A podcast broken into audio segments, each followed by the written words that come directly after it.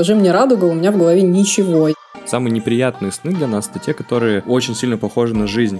У меня промежуток между «хочу», «планирую» и «буду», он минимален. Блин, это просто 40% моей жизни. Раз я не такой, значит что-то не так. О боже, что со мной? Я узнала, что ты из Питера, жила в Лондоне. Я подумала, блин, ну это точно наш человек, будет круто.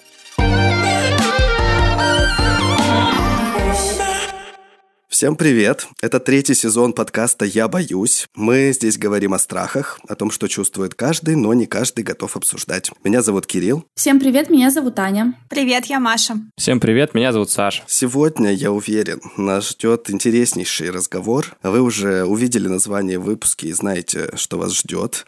Но, сдерживая себя, я хочу напомнить вам, что у нас есть социальные сети. Это ВКонтакте, Инстаграм. Там мы вас очень ждем, потому что вас много, вас становится больше больше слушателей, а вот в соцсети вы почему-то идете не очень охотно. А там много всего интересного. Мы делимся всякими интересными штуками, проводим опросы, анонсируем темы, на которые нам можно прислать э, свои истории. Поэтому прямо сейчас переходите по ссылке в описании, подпишитесь. Для вас это один маленький клик, а для нас тепло в сердечке.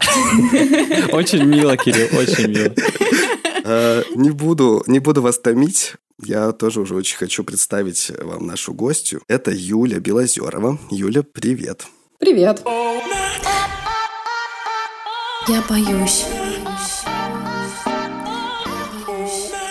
Привет, Юля. Привет. Привет, привет. Я вообще тоже заинтригован. Мне кажется, что вот мы еще не начали говорить. Ты сказал, Кирилл, о том, что выпуск вы прочитали, а мы-то еще не знаем, что там будет. В общем, а Юля — это вообще потрясающий человек. Как оказалось, за какой-то короткий период я наткнулся вообще абсолютно случайно на историю Юли. У нее такая необычная история. Она из Амстердама, начнем с этого, да, у нас первый интернациональный гость. Yeah. Да, она живет в Амстердаме несколько лет, занимается всякими айтишными штуками, которые мы не особо тут понимаем. В общем, у нее интересная история, про которую мы сегодня поговорим. Юль, ну, как ты вообще?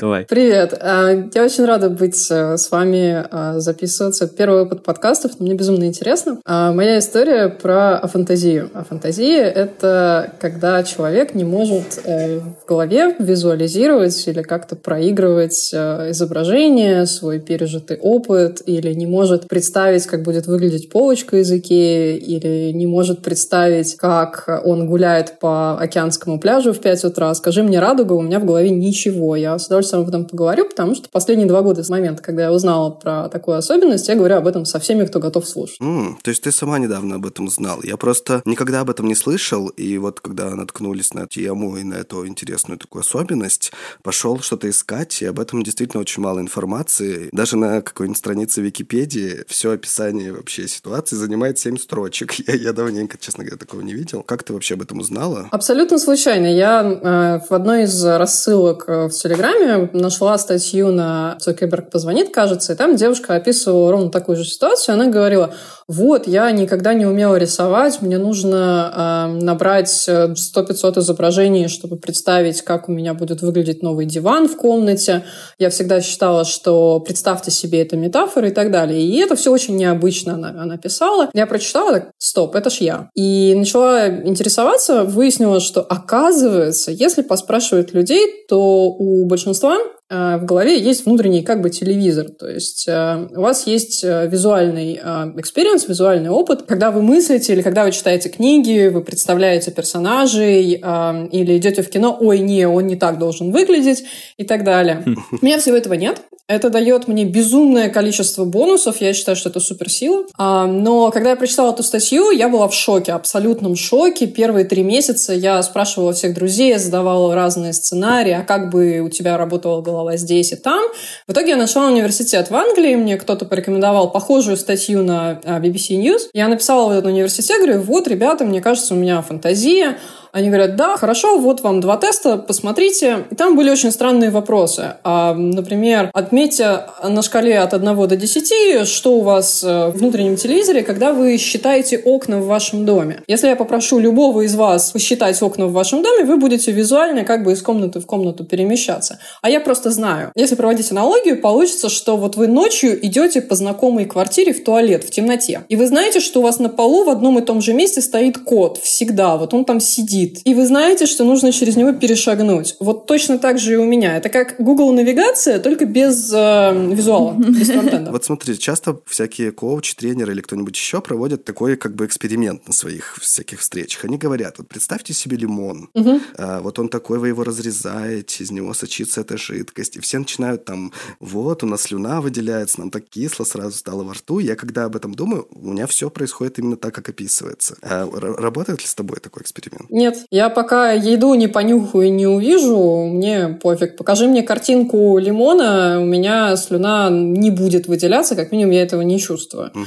А если я вижу и чувствую запах еды, тогда, да, конечно, я нормальный человек. Но если мне рассказать про какую-нибудь вкусную булочку, я не смогу представить э, сочетание вкусов, хотя я знаю людей, кто может. И мне нужно живьем это все увидеть. На меня реклама плохо работает, кстати. Блин, везет тебе. Еще один, еще один плюсик. Что меня сразу же смущает, поскольку, ну, ты же училась в России, А, Я училась, В школе, но в не долго. в школе? В школе, да. И вот в школе есть всякие штуки типа сочинений, типа там вот задачек математических на всякие яблоки, чтобы дети себе представляли эти яблоки, Да, и да, да. складывали их, там вот это все. А, а ты говоришь, что ты узнал об этом два года. То есть вот когда в школе ты сталкивалась с такими штуками, ты как это для себя трактовала? Я просто знаю. Например, сочинения тебе говорили писать, и ты вот э, как, каким образом у тебя этот процесс происходит? У меня все образы в голове есть, они просто не визуальны. То есть это как блокнотик. Я знаю, что радуга — это семь цветов в определенной последовательности, они в форме дуги, и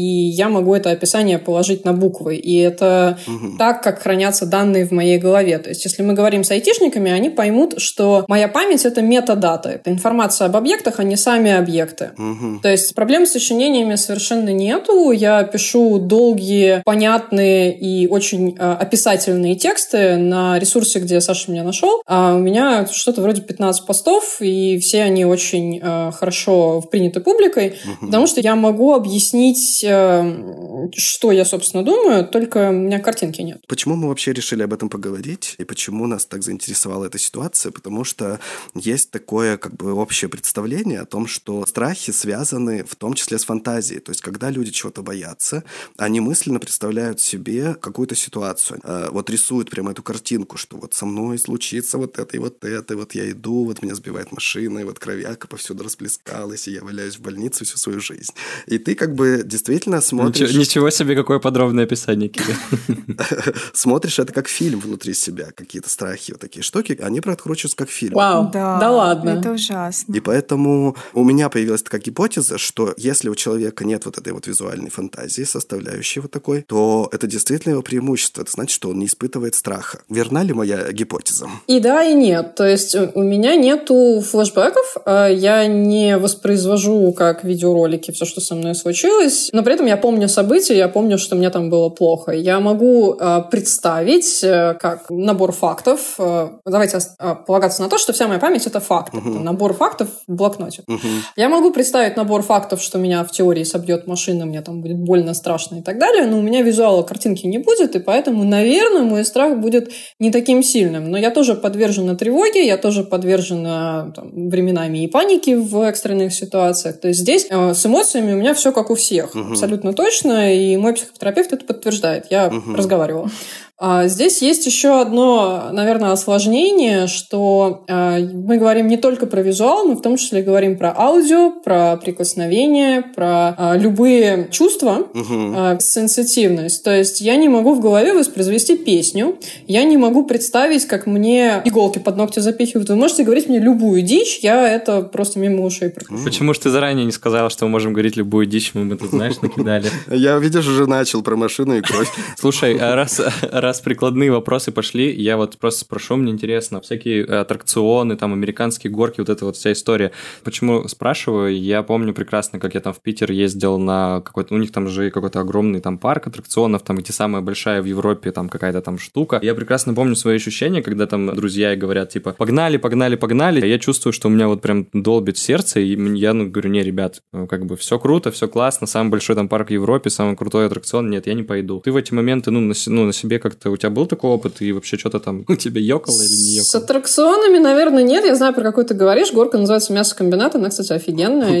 Я из Питера, и у меня есть немножко ностальгических чувств, хотя, а. кстати, ностальгию в полном объеме я тоже не очень испытываю, потому что не могу это воспроизвести. Но а, если мне предстоит какой-то а, новый для меня тревожный опыт, как, например, американская горка, мне будет так же страшно, как и всем остальным. У меня сердечко по жизни часто ёкает. Но есть одна история, я люблю приводить пример как э, доказательство того, что фантазия — это суперсила. Я как-то очень дико влюбилась. В английском это называется have a crush on someone, когда это химическая влюбленность, э, которая длится не очень долго. И я разговаривала с этим человеком, и я тонула в его глазах. Я не могла думать, я не могла разговаривать, я просто... А, я помню, что когда я вышла из этого разговора, через 10 минут писала подруге, мол, я тонула в его глазах, но я в этот момент не помнила ни цвета глаз, ни человека, ни, то, ни того, как именно внутри я себя чувствовала. Я помню факт. Я тонула. Я помню факт. У него зелено какие-то там глаза, и я помню, о чем мы говорили. Все. То есть ты не запомнила его визуальный образ, но запомнила какое-то ощущение. Да, и здесь стоит сказать, что я очень плохо распознаю лица. То есть я, когда человека вижу, я могу сказать, а, да, его зовут Вася, о, да, я его видела три дня назад, угу. и сопоставлю имя и лицо. Но описать человека как в детективах, что а, он выглядел так так-то и так-то, для меня это фантастика, я не могу. На работе я начинаю распознавать лицо плюс имя, наверное, через э, ну, 20 человека часов совместной работы. Ничего себе. Блин, а как-то, ну, отражается это на внешний мир? У тебя были какие-нибудь ситуации, когда вот это не в хорошую сторону играло, а в плохую, где твоя особенность, суперспособность, да, вот это вот играла в злую шутку с тобой? Скорее нет, чем да. Когда я узнала об этом, начала анализировать, как я реагирую на мир и на людей, я поняла, что, ну да, я странненькая немножко. Например, а, я выбрала профессию, потому что есть некоторые последствия фантазии. Я пришла в IT с идеей, что вот я посмотрю, кто как работает, и выберу для себя. И когда я увидела проектного менеджера в реальной жизни, я поняла, вот это профессия, которая требует тот набор навыков, который у меня и так есть. Но я тогда думала, что я просто странненькая. Оказалось, что из-за того, что у меня нет фантазии, я не умею мечтать, и я очень организованно, очень структурно, и никогда ничего не забываю, у меня очень хорошая память, то это очень легко выразить через эту профессию. Да, я изучила набор методологий, разных техно- техник и фреймворков, но базовые навыки, они мои нативные, они, которые были со мной всегда. Да, вот как раз то, о чем ты сейчас заговорила, в психологии в том числе есть такой прием, когда люди испытывают какие-то страхи, часто необоснованные, скажем так, их э, разными там способами возвращают как бы к реальности, к фактам, их просят перечислить, как на самом деле происходит. Вот что сейчас с тобой происходит. Просто почувствуй факт, почувствуй, как ты себя ощущаешь в пространстве и так далее. Ну, всякие такие штуки. И у тебя как бы уже часть вот этих вот вещей, которые люди себя так или иначе из-за специфики своего мозга mm-hmm. себя загоняют вот такими страхами, у тебя этой части нет. Например, такое нередко бывает, когда люди выбирают себе как раз профессию. Начинается вот это все, я не знаю, чем я хочу заниматься, а вдруг я выберу не тот путь. И тоже вот в моем представлении рисуется какая-то картинка будущего, в котором человек страдает. Которая пугает. Которая пугает, да. Для меня это набор фактов, то есть картинка будущего — это просто описание. Я не буду представлять, как я буду гулять с собакой через 10 лет в своем домике на берегу моря, да, но я буду представлять, что вот у меня есть А, Б и С, и я делаю вот это и вот это, и половину времени рабочего я занимаюсь вот этим, а вторую половину вот этим. У меня есть четкая картинка, чем я хочу заниматься через 10 лет, но это набор фактов, опять же. Uh-huh. Если мы говорим про вот этот психологический аспект, про который ты начал, э, в английском называется mindfulness, быть в моменте. И мне тоже пришлось этому учиться. Угу. То есть э, мне приходится перещелкивать, обращать внимание, ага, вот где я сейчас? Мне казалось всегда, что это связано с именно... Ну, то есть если человек не в моменте, то есть он где-то. И это же тоже связано с фантазией в каком-то смысле. Как это у тебя происходит? Как ты понимаешь, что ты не в моменте тогда в таком случае? Ой, это хороший вопрос. Ты где? Ты где? Я думаю про то, что случится в будущем. Тревога обычно связана с тем, что еще не случилось. И это страх того, что случится. Я начинаю... Просчитывать как бы. Просчитывать, да. Это угу. больше похоже на управление рисками, чем на представление... Э... На кино. Да, чем на кино, правда. Я боюсь. Тебе снятся кошмары, то есть э, какие-то монстры, которых ты никогда не видела, нет. ты никогда не сможешь их представить. И если ты нет. не будешь смотреть фильмы ужасов, то тебе и не приснятся Маша, нет, сказали нет, остановись. Ну, в смысле, это же тоже такая ачивка крутая. Ты не смотришь фильмы ужасов, тебе не снятся кошмары, правильно? Я так понимаю, что даже если смотришь. Um, все правда. Uh, даже если смотрю, то мне пофиг. Я вижу сны, они цветные, потому что другая часть мозга отвечает за сны. Угу. И все равно мои сны, они всегда про вариации на тему реальности. Они, мне никогда не снилось и вряд ли приснится, что я лечу на драконе или что-то в этом роде. Я могу рассказать свой самый-самый страшный ночной кошмар, если вы хотите. Мы хотим. Да, конечно. Конечно, хотим. Вот это, кстати, не очень реалистичная ситуация, правда, да. Представьте себе, а вот опять я использую это представьте себе. Я была как бы в, во времена золотой лихорадки в какой-то пещере в Америке. Я была каким-то человеком, который идет по пещерной тропинке в толпе, в такой цепочке живой людей. Я была одновременно в голове одного человека и того, кто шел перед ним. А потом в какой-то момент а, я достала пистолет и убила того, кто шел впереди меня.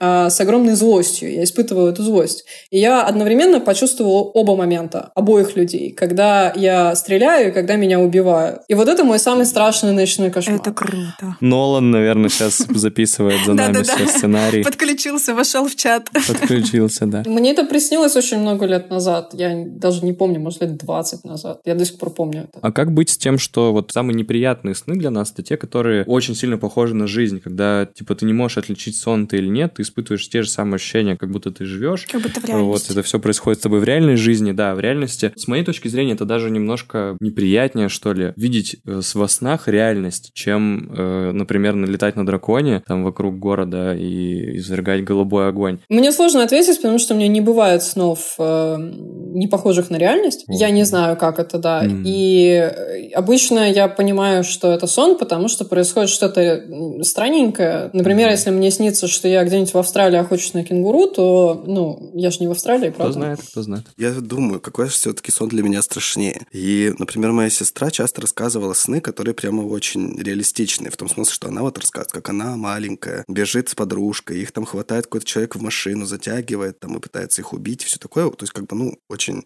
э, все реалистичное. Мне часто снились сны какие-нибудь более сюрреалистичные, и они оставляли, наоборот, очень темный какой-то след. То есть я какие-то в этом вычит... ну, вы, выискивал знаки для себя. Однажды мне снилось, что я сплю в своей комнате, и у меня на балконе собираются всякие черные птицы, всякие вороны, какие-то вот грачи, я не знаю кто.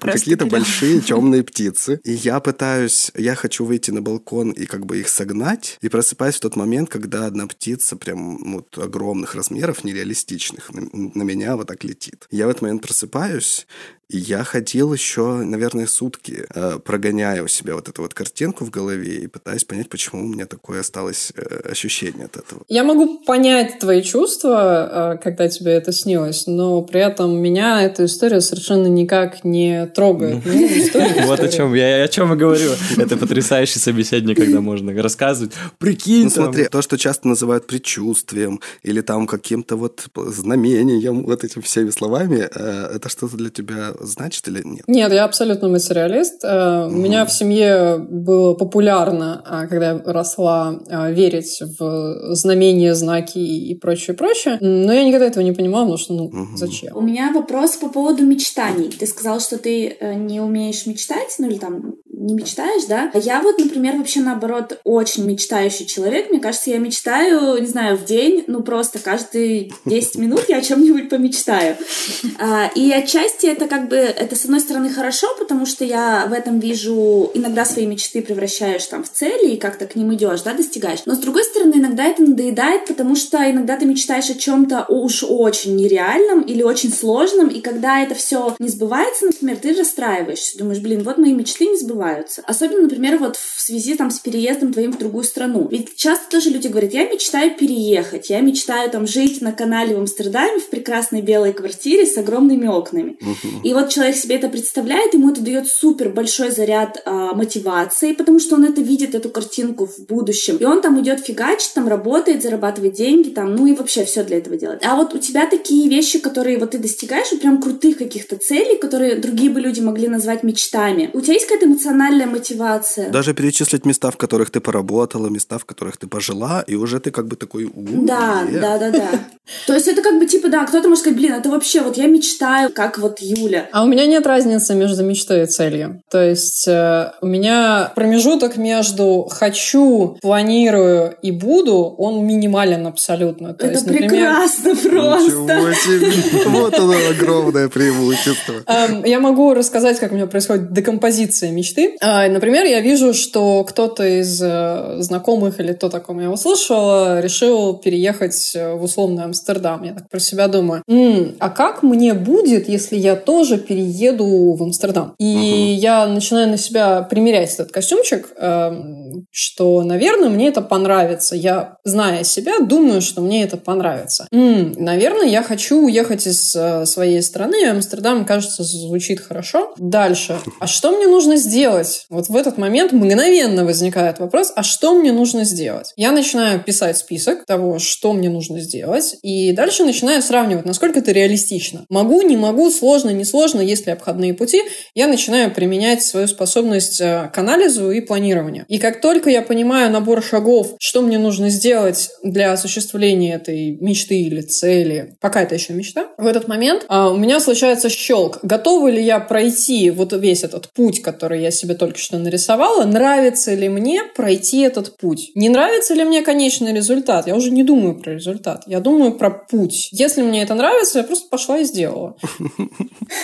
Я не понимаю, почему вас это удивляет. Я не понимаю. плакать просто все, так что ты, ты, да, ты да, да, мы будем сейчас плакать, потому что, ну вот смотри, я, я, я иду по твоему пути. Нет, Кирилл, ты не идешь по я, не дойду, я не дойду, не волнуйтесь, не волнуйтесь. Сейчас я вам покажу, где я падаю. А, вот смотрите, я такой представляю... Медленно лежишь в сторону цели.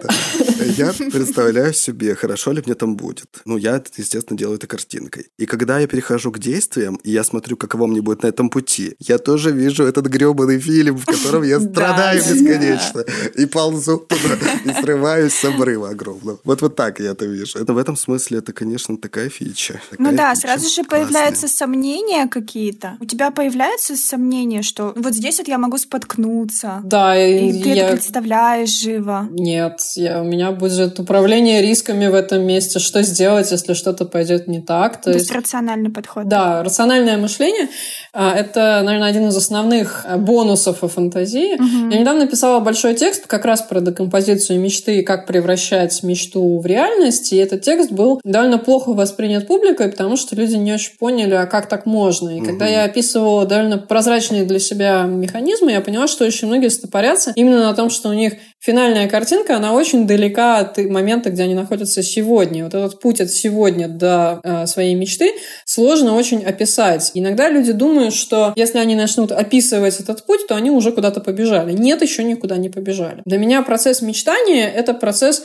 как раз декомпозиции вот этого конечного состояния в шаги, которые нужно сделать, чтобы его достичь. Ну, плюс у меня есть некоторое бесстрашие, что ли. Я знаю, что хочу переехать, например, или поменять работу. Uh-huh, uh-huh. Я знаю список шагов, я знаю, что очень много чего может пойти не так, но я просто пошла и давай пробовать. Ну, споткнемся, все равно опыт. Не и... страшно, то есть, да, споткнуться? Вообще нет. То есть, э, да, есть моменты, где мне страшненько а, сказать какому-то человеку, что мне не нравится, как он со мной обращается, но это совершенно другое. Это к психотерапевту терапевта. А относительно больших перемен в жизни вообще не страшно. А, вот мне кажется, разочарование — это как раз вот эта нестыковка того, что ты себе там нарисовал в будущем, вообразил, представил себе, как ты живешь на лазурном побережье, а потом ты приезжаешь, и тебе приходится жить там в каких-то трущобах. У тебя бывает вообще вот такое чувство разочарования, когда ты планировала вот так, у тебя не получилось, и ты такая... О. А мои конечные планы, они не а, прибиты гвоздями к потолку, они меняются по мере прохождения квеста «Добейся чего-нибудь». То есть, если я вижу, что изначальный план не очень реалистичен, я адаптирую конечный план. Если я понимаю, что жить на берегу канала слишком дорого, я начинаю сравнивать э, в своей голове, а где еще мне будет комфортно жить. Этот процесс происходит довольно автоматически. Я не очень на него обращаю внимание. То есть, если я понимаю, что я не готова отдавать 2500 евро за маленькую квартиру на канале, я пойду и найду другой район, где мне будет также прикольно. Это круто. У меня есть профдеформация, то есть э, здесь не только фантазия сыграла, но почти 10 лет управления проектами тоже влияют. И ты не можешь управлять проектами и при этом не делать свою жизнь проектом. Поэтому угу. немножко стоит э, разделить, э, может, не на два, но чуть-чуть сбросить от вот, вот этого сценария с декомпозицией мечты, потому что у меня профдеформация, и я это про себя знаю. Да, но с другой стороны, ведь ты сама говоришь, что да, к своему делу, к тому, чем ты занимаешься, тоже пришла, исходя из своих способностей и возможностей. Так что что тут с чем связано, в каком проценте, сложно определить. Мне знаешь, что интересно? А почему ты решила рассказать свою историю на, на большое количество людей? Ты стала об этом писать сама или тебя спросили об этом? А все мои тексты — это то, что интересно мне сейчас, и я всегда пишу о том, о чем мне интересно поделиться с публикой. То есть если у меня сегодня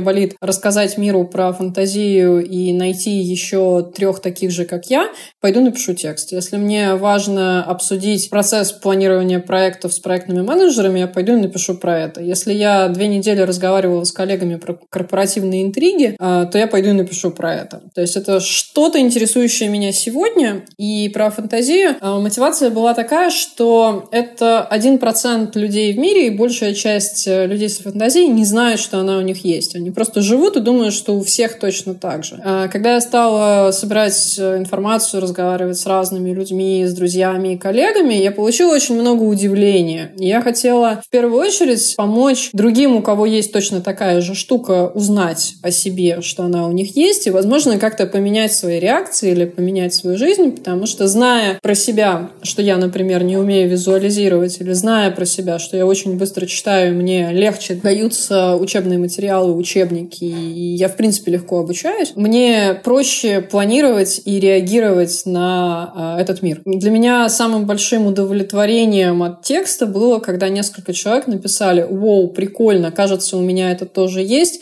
спасибо, что открыли такую штуку». Но другая сторона, э, мы обычно считаем, что в нашей голове все точно так же, как у всех. И раздвигать границы, объясняя, что не, чуваки, бывает еще по-другому, это просто интересно, это прикольно. Мне нравится разговаривать сейчас с вами и аудиторией, которая будет слушать этот подкаст, потому что всегда интересно узнать, а как у других. Я еще, конечно же, когда об этом думаю, понимаю, что часто общество, может, конечно, я где-то преувеличиваю здесь, но часто общество не принимает других. Если оно не понимает, как другой человек мыслит, если он не понимает, почему он э, какой-то немножечко не такой, начинается сразу же какое-то давление. И поэтому мне, во-первых, удивительно, что часто люди со фантазией не, не знают, что у них есть такая особенность. А во-вторых, не сталкивалась ли ты с какими-то вот негативными именно проявлениями? Часто же люди начинают чувствовать себя немножечко, ну, я скажу, ущербными. Изолированными. Ну, в смысле, что раз я не такой, значит, что-то не так. Да и нет. Да, потому что, ну, люди реагируют, ну и окей, я не управляю реакциями других людей, и я знаю, что они меня или мою особенность обесценивают, потому что это их реакция на меня. Я здесь совершенно ни при чем. Ну, это очень осознанно звучит. В этом понимании мне помогло несколько лет психотерапии. Мы уже 36 минут осознанности тут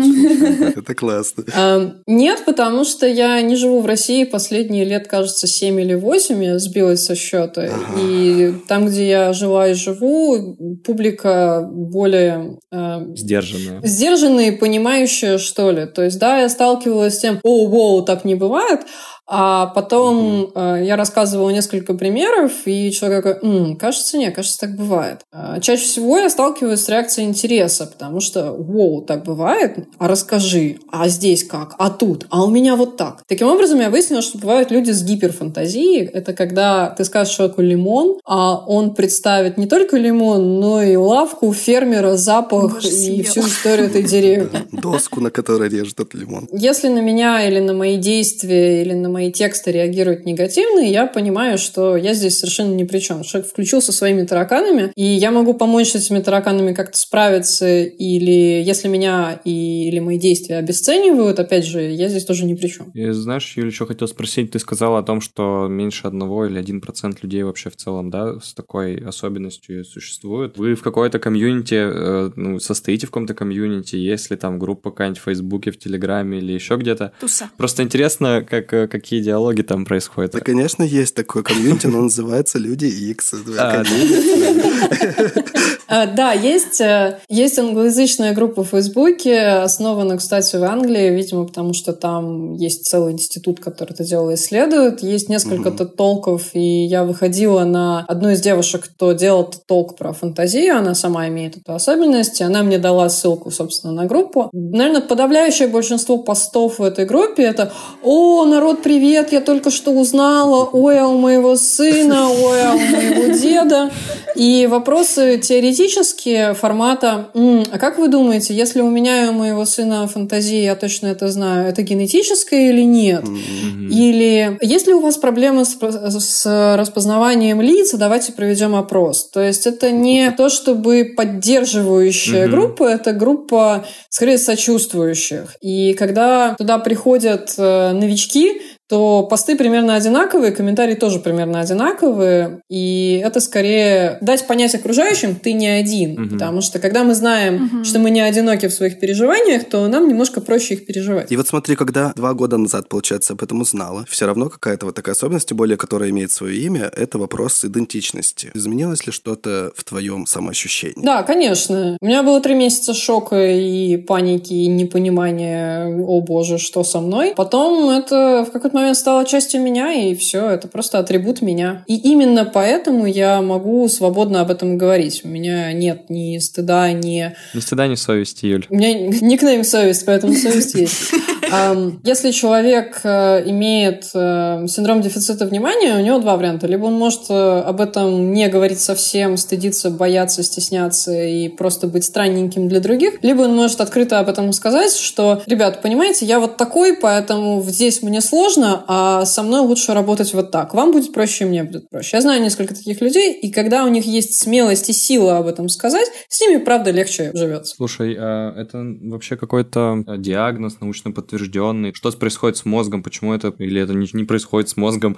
Чего-то не хватает или какой-то избыток чего-то? Как-то в этом в комьюнити и вообще в целом в теории это, это как-то объясняется или нет? Хороший вопрос.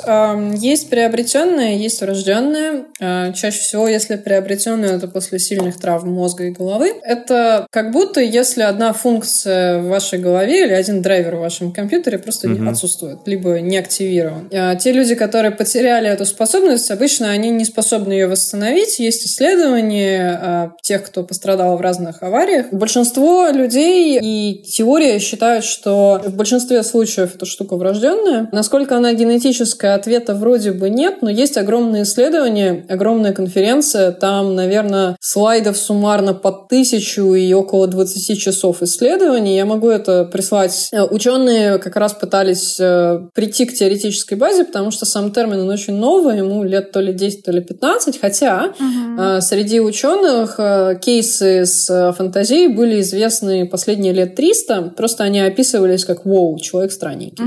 Вот. И сам термин появился буквально то ли 15 лет назад, то ли около того. А научная комьюнити признает, что это какое-то отклонение, но оно не считается болезнью, хотя в английском disorder — это ну, не обязательно болезнь, хотя чаще всего болезнь. Тем не менее, а если если я об этом не скажу, по мне э, догадаться невозможно. Именно поэтому люди, которые живут со фантазией, они не знают о том, что она у них есть, потому что внешних проявлений ровно ноль. Ну да, я быстро читаю, и что? Много людей быстро читают. Ну, у тебя-то все-таки это врожденный или это последствия какого-то события в жизни? Это приобретенное сто процентов. Я знаю, откуда ноги растут. Э, меня в лет, лет в пять, наверное, меня ужасно-ужасно напугали, прям очень-очень сильно, тем, что если я буду представлять картинки в голове, то я сойду с ума как шизофреник. В моей жизни в том возрасте был пример э, человека с шизофренией. Это отвратительно. Никому не рекомендую находиться э, каждый день с таким человеком. Я очень сильно испугалась стать как этот человек. И, видимо, мой мозг настолько сильно зафантазировался и запрограммировался, что я помню себя там в 4-5 чуть-чуть лет, и я помню, что у меня была фантазия, как у всех. Я помню, как я визуализировала э, картинки из детской книжки, но потом как отрезала. Сколько бы я ни старалась сейчас э, начать представлять квадраты и треугольники в голове, ничего не получится.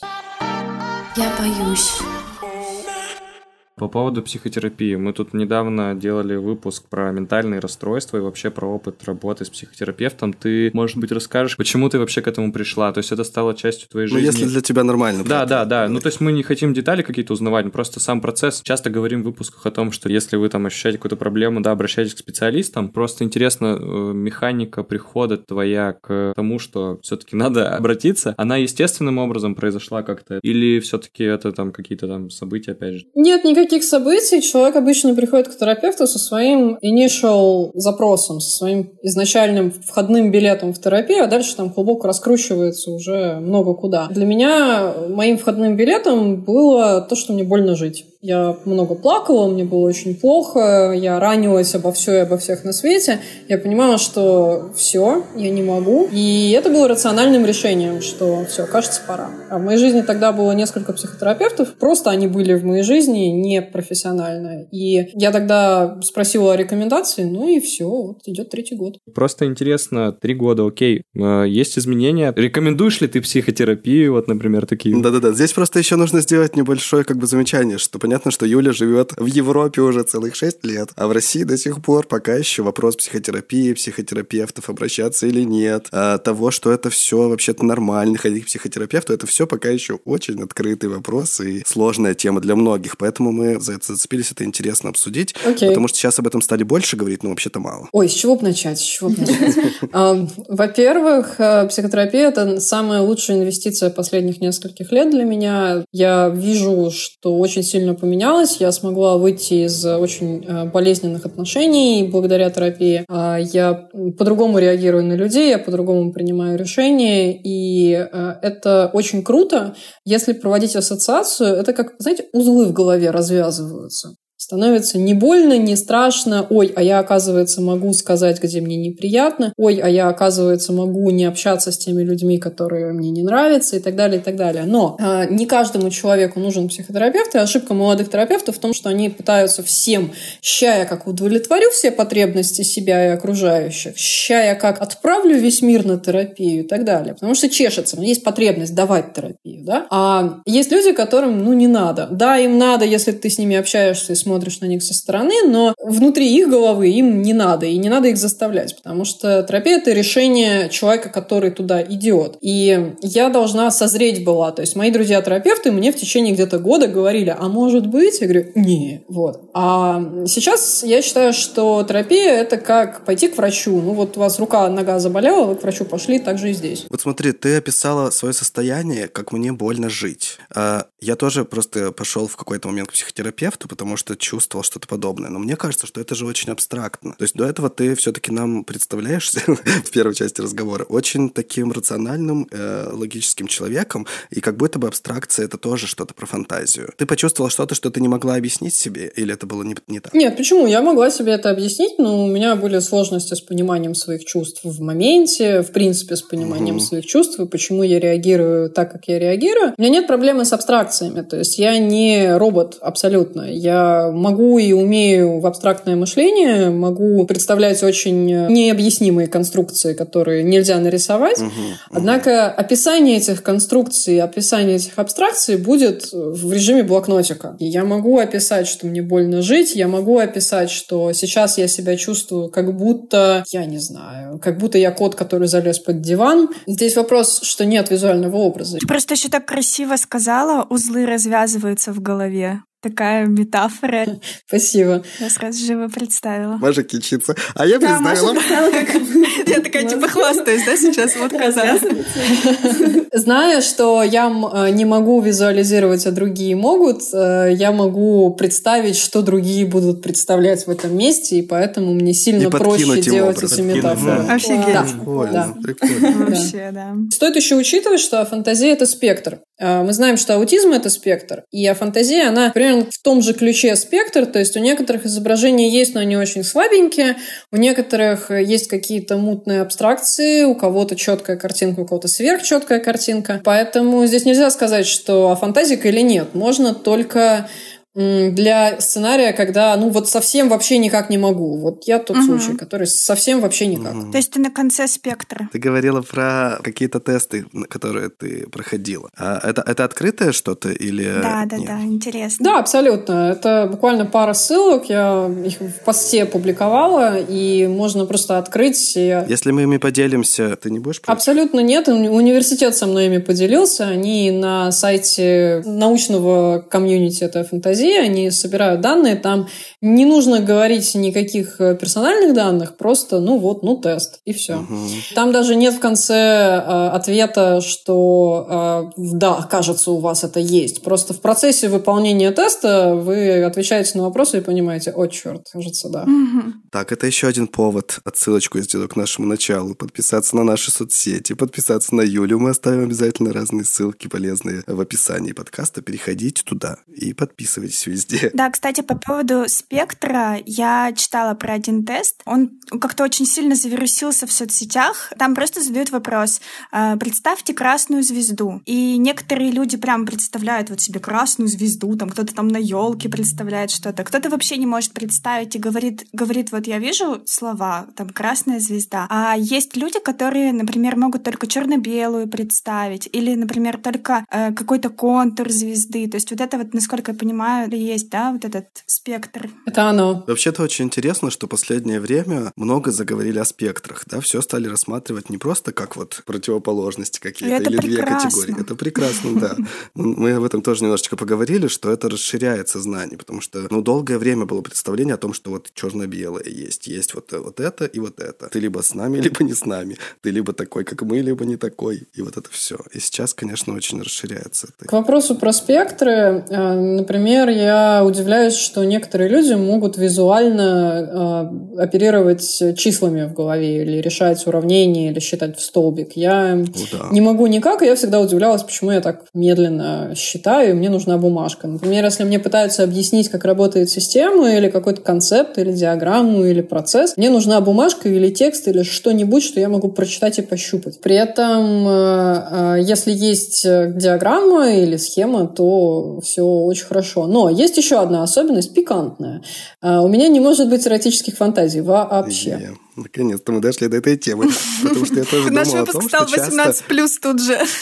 Многие шуточки, потому что, допустим, в кинематографе или где-то еще завязаны на том, что человек там живет с кем-нибудь, а представляет себе кого-нибудь. Вот эти шутки про звезд, кого ты себе представляешь во время секса.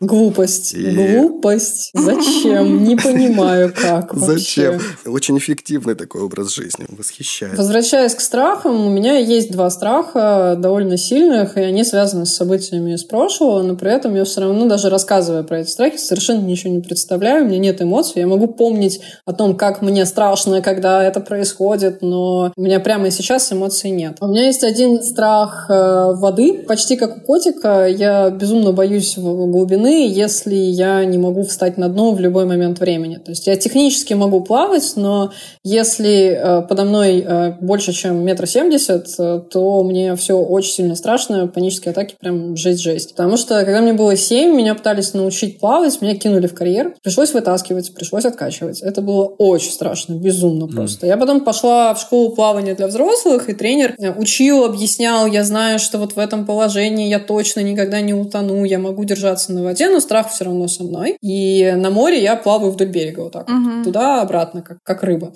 В Амстердаме какая глубина каналов? А, там ми- ми- меньше человеческого роста обычно. Кстати, время шуточек в Амстердаме, если вы сдаете на права, там будет вопрос, что нужно сделать, если вы на машине упали в канал. И правильный ответ – включить фары, потому что тогда вас найдут. Хм. А, а еще здесь э, всех детей учат, и они сдают зачет, э, плавая в канале, ну и в канале, просто в какой-то воде, в бассейне, в одежде, полной, с ботинками. И любой голландец умеет плавать 100%, и он точно умеет плавать в одежде. Возвращаясь к нашим баранам, а, страх глубины, я могу зайти в воду, но мне точно нужно знать, что подо мной есть дно. И когда я пошла к тренеру, он мне сказал, я такого страха в человеческих глазах не видел ровно никогда. Я научил много-много людей, и все боялись плавать, потому что зачем иначе взрослые идут учиться плавать. Бассейн 3 метра, прозрачный, где у меня там чуть ли не спасательный круг. Не, не могу. Второй страх, он про собак. Э, мне, когда было лет 10, меня укусила полубродящая собака на ночной дороге, и я сначала боялась всех собак, потом я стала бояться только непривязанных собак, потом только бродячих собак. Теперь я боюсь только собак, которые интересуются людьми.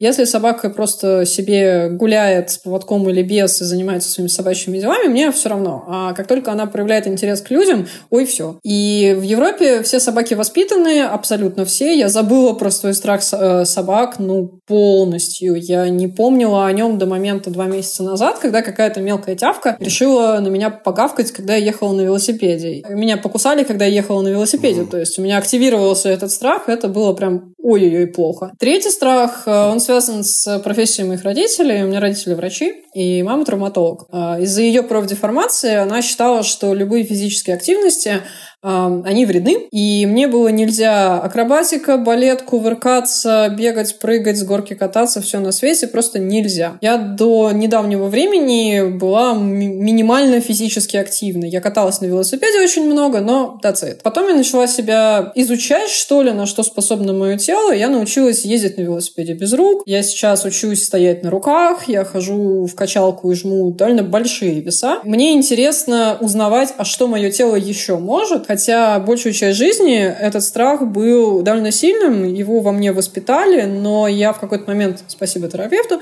поняла, что это не мой страх, это страх моей мамы, угу. который я на себя переложила. То есть вопросы со страхами ты выносила, да, на разговор к терапевту? Да, конечно. И про плавание тоже? Да. И это интересный момент для будущих разговоров про страхи, что мы чего-то боимся не обязательно, потому что мы этого боимся. А, возможно, нас сделали это бояться. Угу. Классный тезис. Для меня это яркий пример. Мы нередко обсуждаем это, потому что у нас есть отдельная, э, скажем так, рубрика «Это детские страхи», и мы собираем истории слушателей, и часто это действительно история, которая началась когда-то в детстве, и которая остается с людьми, в том числе во взрослом возрасте. Но тут даже речь-то не об этом, Кирилл, тут речь о том, что родители переносят свои страхи на своих детей. Ну, в том числе про это мы говорим. Это связано не только с физическими страхами, это в том числе связано со страхом э, провалить ожидания, ожидания, со страхом, что что-то не получится, с синдромом отличника и так далее. И там угу. без психотерапевта не разобраться. Однако высказывание, что нас сделали этого бояться, это просто калька с английского. They made us угу. э, что-нибудь. Я, э, когда немножечко вот пытался найти информацию об этом, наткнулся на ролики юной совсем девочки на YouTube, и она рассказывает, что у меня фантазия, а я хочу стать писателем. И типа часто в какие-то вот такие творческие учебные заведения, скажем так, э, людей не берут, если вдруг узнают, что вот что-то подобное происходит. Ты не сталкивалась когда-нибудь с такими ограничениями? И вообще, нет ли у тебя ощущения, что ты что-то упускаешь? Потому что страх упущенной возможности — это тоже довольно большой блок страха. Fear of missing out. Uh, угу. Да, но нет. Uh, мой любимый ответ на все на свете.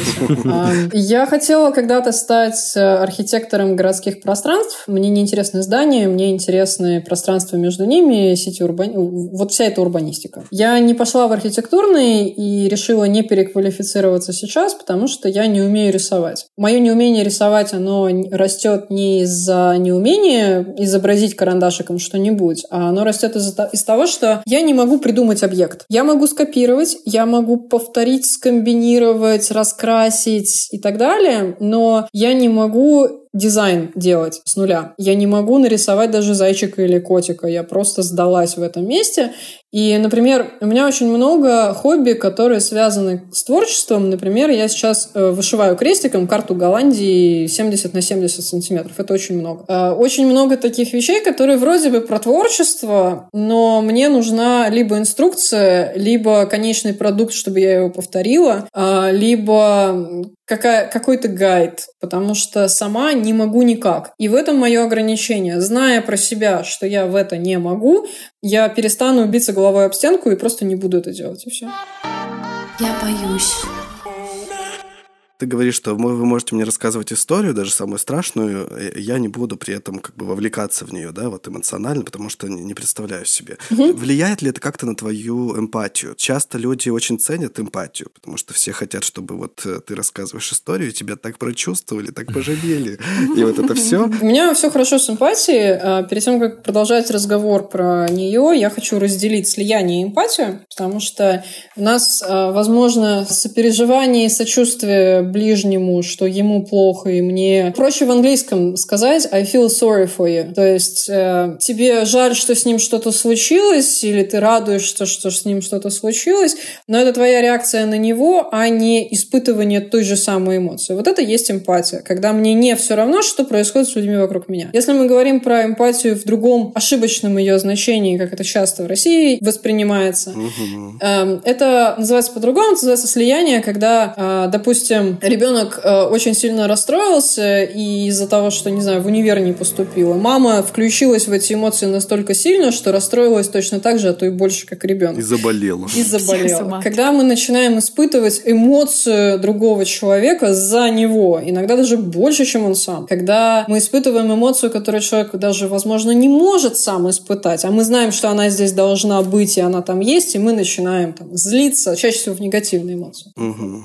И вот это слияние влияние, оно не всегда здорово далеко. Это не, не эмпатия, я бы не стала его называть эмпатией. Угу. Так вот, эмпатия у меня есть, в слиянии не могу. Но ведь мы же, когда взаимодействуем с людьми, какие-то они требования все равно транслируют так или иначе. И когда мы не проявляем... Давай я просто на примере на своем скажу. Я как бы умею, не знаю, как это получилось, не вовлекаться, да, вот в, в другого человека так, чтобы прямо вот почувствовать все то же самое и испытывать боль, то же самое страдания. Потому что я тоже понимаю, что это все равно все в моей голове, я могу только представить себе, как этот человек себя чувствует, но не могу знать на самом деле, как он себя чувствует. Но при этом у меня было несколько ситуаций, когда на мою какую-то реакцию, даже если я пытаюсь как бы проявить сочувствие, ну, видимо, не в должной степени, я получаю обратную связь, что все, ты вообще черствый человек, да тебе плевать, и вот это все. Не сталкивалась ли ты с таким? Да, сталкивалась. К фантазии это не, не имеет ни, никакого отношения. Да, да. А это mm. больше про э, мою гармонию с собой и мое понимание реакции других людей.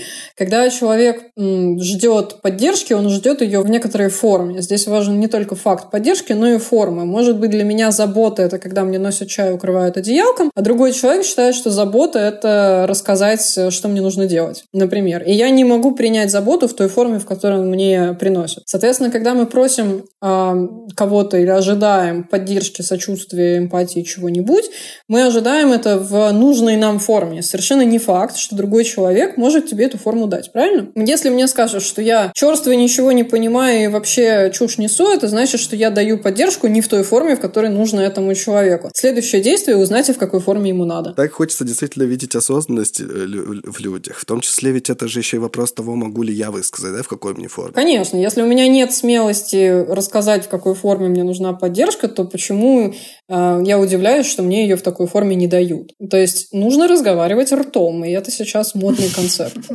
Отношения Относительно понимаю, не понимаю, однажды совершенно из другой оперы, другого контекста я узнала, что когда, э, допустим, человек хочет покончить жизнь самоубийством, ну вдруг, и он начинает об этом кому-то рассказывать, во-первых, попытка самоубийства – это всегда привлечение внимания, а во-вторых, э, он ожидает, что с ним что-то сделают, как-то на него отреагируют. И когда ему говорят «я тебя понимаю», первая реакция – это отторжение, потому что «нет, ты меня не понимаешь». Самый правильный способ оказать поддержку человеку, который хочет покончить жизнь самоубийством, это не попытаться сказать, что все будет хорошо, а принять, что он вообще-то хочет это сделать, и сказать, окей, хорошо, как, когда, каким способом, почему так? и так далее.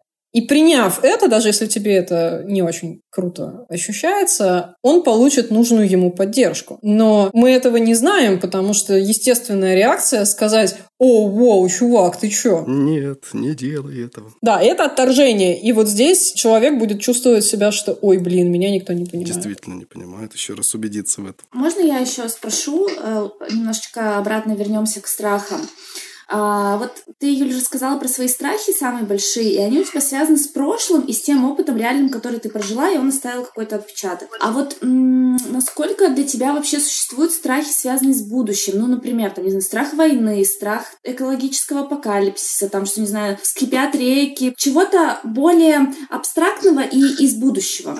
Самый простой страх, который можно привести здесь в пример, допустим, страх потерять работу, потерять визу и иметь необходимость свалить обратно в Питер. Я буду его рационализировать, я буду искать варианты, что я буду делать, если. Как только у меня есть план Б, план С и определенность, а, мне становится уже не страшно. У меня есть сложности с проживанием в неопределенности. Я могу ее терпеть на маленьком масштабе, но мне сложно ее терпеть на большом масштабе. И у меня начинается тревога, я это про себя знаю. И как только в месте, где я чувствую неопределенность, я могу каким-то образом сделать видимость определенности или превратить ее в определенность, то страх сразу же проходит. Если мы говорим про страх смерти или про страх кислотных э, дождей, наводнений, Голландию затопит, о, боже мой, то, ну, с этим ничего не сделать. Я это не контролирую. Зачем мне бояться того, что я не контролирую? Как раз говорила про mindfulness, про быть в моменте и все такое. А, и я тоже этот вопрос для себя как-то сейчас очень активно изучаю.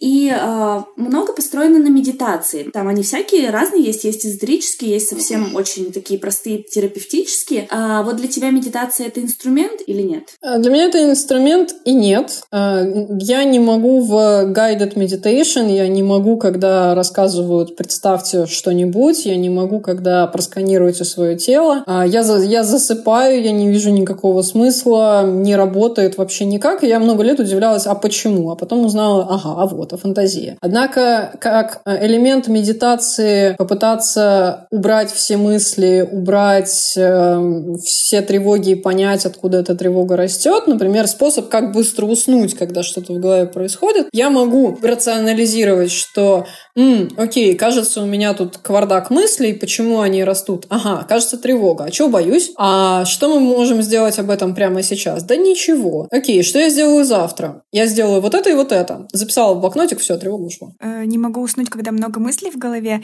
Есть же даже мемы про то, как ты пытаешься заснуть, а у тебя в голову лезут флешбеки, ты вспоминаешь прошлое, перевариваешь вот какой-то свой опыт, смотришь вот этот фильм про себя, когда ты там в какой-то неловкой неловкой, возможно, ситуации оказался. У тебя бывает что-то подобное? Я перед этим быстренько скажу, возможно, это будет просто близкая ситуация. А, мы как-то обсуждали в одном из наших выпусков, что иногда я здороваюсь с людьми, прохожу мимо и внутри себя повторяю, прокручиваю, как это было. Как я сказал привет или здравствуйте, и как человек мне ответил.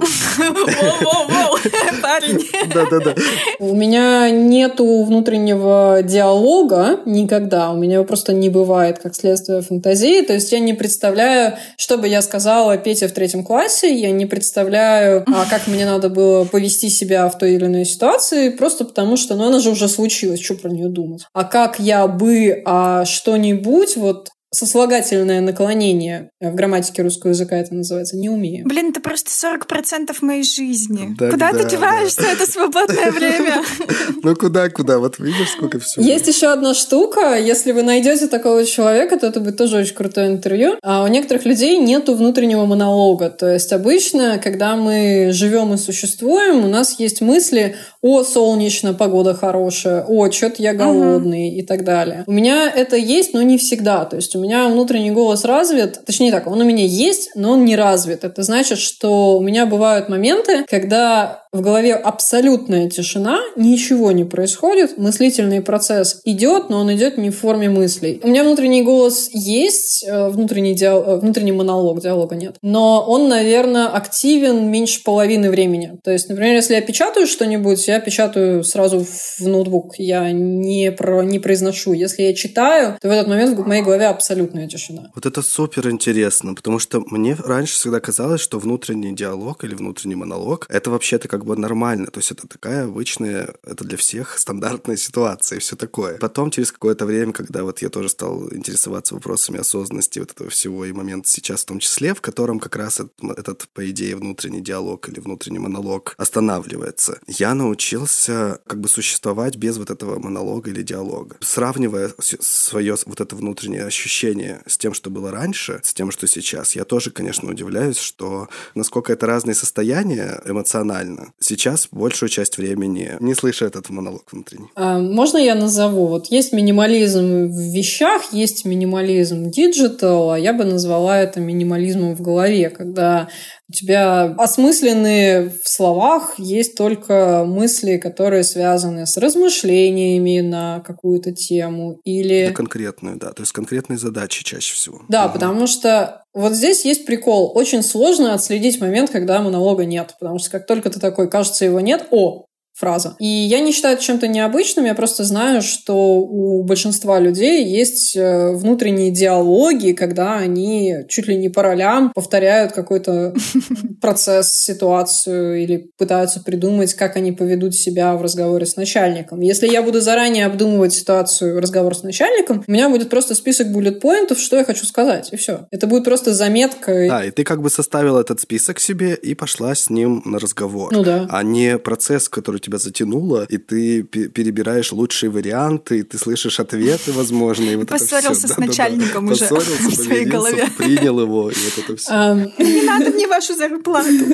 Меня может затянуть, ну, я могу в этом, в этом месте размышлять, а что если мне начальник скажет нет, а что если он разозлится, и, и тогда будет вопрос, окей, что я делаю? И это тоже будет как бы блокнотик дерево, дерево принятия решения. Я боюсь. Я предлагаю, может быть, подводить итог какой-то короткий. У меня один итог. Это изначально был вопрос, нет ли у тебя ощущения упущенной возможности, не чувствуешь ли ты себя как-то не до конца реализованно из-за этой особенности. А сейчас мне хочется иметь такую особенность. Я могу подытожить со своей стороны, что если бы мне дали выбор вернуть возможность фантазировать обратно, я бы отказалась, потому что я считаю, что это суперсила. Кроме всего вышесказанного, есть еще несколько бонусов, что, ну да, меня флешбеки не преследуют, да, ты мне можешь любую дичь рассказывать, но я очень быстро читаю, я проводила несколько тестов, получается где-то 500 слов в минуту, русский или английский. И это много. И я быстро учусь, то есть если взять нулевой уровень в чем-нибудь и запустить меня в группу с другими студентами, Мгм. например, языковую, то есть языки это что-то совершенно отдельное. У меня нет способности к языкам, я знаю английский и русский, и я знаю, что буду чуть-чуть быстрее, чем другие, просто потому что информация поступает в мозг. Я учусь в университете на заочке сейчас, и если мне университет говорит, мы ожидаем, что вы будете заниматься по 20 часов в неделю, я знаю, что мне нужно не 20, а 10 или 13. Мгм. И результат будет такой же. И это точно следствие фантазии, потому что я воспринимаю информацию сразу в голову. Можно еще глупый вопрос? Не бывает глупых вопросов. Мне просто интересно, у меня часто такое бывает, когда ты где-то слышишь мелодию, и потом э, она тебя заедает настолько, что ты иногда даже просыпаешься, и она у тебя в голове сидит. Тебя заедает заедают? А, нет, не заедают, и это тоже суперсила, потому что я знаю в Москве, кто жил в Москве, есть, э, есть тест на москвича, есть э, очень заедливая, приставучая реклама какой-то стоматологической клиники, где номер телефона накладывается на... Восемь, не-. Мгм, мгм, Не да-да-да. помню что, но, в общем, много мне людей эту штуку рассказали, и э, я знаю, что москвич, проживший в Москве, неважно сколько, он даже через 20 лет эту штуку вспомнит. Я нет, у меня не заедают мелодии, я не умею петь, я не могу в караоке, я не могу воспроизвести мелодию по нотам. Я знаю, что это си в сольфеджио, я знаю, где эта кнопка, но как она звучит, понятия не имею. Я, кстати, пыталась э, научиться играть на пианино, и у меня все еще не хватает пальцев э, просто по механике, но я знаю, что мне сложнее, чем всем остальным, потому что я не могу никак сопоставить, я знаю только алгоритмически. Вот есть нота на бумаге, вот кнопка. Импровизация — нет. Чувство ритма скорее нет, чем да. И вся музыка для меня закрыта. Но я не по этому поводу не испытываю никаких чувств. Вот если бы у меня была мечта стать музыкантом, тогда это было бы проблемой. Я бы, наверное, тогда узнала, что я не могу стать музыкантом лет 15 назад. А так, ну окей. Я надеюсь, что ты действительно не чувствовала себя немножечко здесь подопытным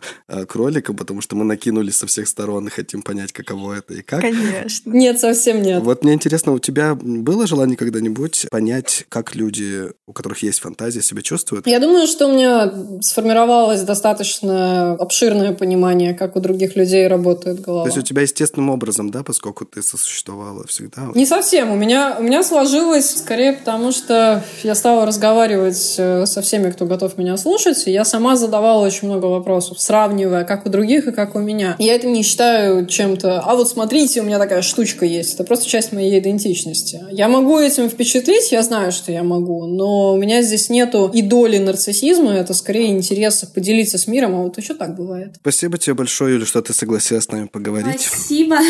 А, это было очень интересно. Еще когда Саша нам только рассказал про тебя поподробнее, я узнала, что ты из Питера, жила в Лондоне, два моих любимых города вообще на свете, а сейчас живешь в Амстердаме, который третий, я подумала, блин, ну это точно наш человек, будет круто. Вот так все и получилось, спасибо большое. Спасибо большое, ребята, вы вгоняете меня в краску. Это безумно интересно поучаствовать в подкасте. Я буду рада, если кто-то, послушав, э, решит со мной связаться. Если есть вопросы именно про фантазию, то лучше начинать с поста на Вастрике и комментариев к нему. Я там читаю, я там отвечаю. А, Со мной там проще всего связаться. У меня есть канал, а, там про жизнь в Голландии, там про проектный менеджмент, про изучение английского. Без котиков, без мемасиков, ничего такого. Пощу редко, ну, раз в неделю, в две. А, Но обычно я говорю о том, что мне интересно. Ютубов, инстаграмов, фейсбуков и прочего я не пользуюсь. А, Мне, еще раз, было безумно интересно. Спасибо вам большое, что вы есть. Я очень удивилась, когда Саша меня нашел,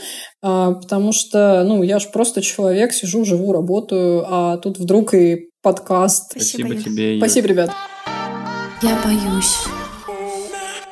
Ну что ж, на сегодня это все. Спасибо, что дослушали до этого момента. Не забывайте, что мы ждем и ваши истории о детских страхах, если вы чего-то боялись в детстве и помните это до сих пор. Если вы чего-то испугались, с вами произошла какая-то интересная история, и это до сих пор влияет на вашу жизнь, или вы наоборот справились с этим, расскажите нам, пожалуйста. Это всегда очень интересно. Мы сделаем отдельный большой выпуск про детские страхи. Ну а если вы хотите поддержать нас не только отзывами, но и материально, вы можете это сделать, кинув нам донаты. Ссылка есть в описании этого выпуска. Да, и не забывайте подписываться на нас в Яндекс.Дзен. А Наш канал называется точно так же подкаст «Я боюсь». Мы делимся всем не вошедшим выпуск, а такого бывает очень много, потому что время выпуска ограничено. А Мы очень много чего хотим вам еще сказать помимо этого, поэтому пишем статьи в цене. Подписывайтесь, лайкайте, комментируйте. Нам это очень важно, приятно. Всем пока, до следующего раза. Все боятся, не все об этом говорят. Пока-пока. Пока-пока. Всем пока!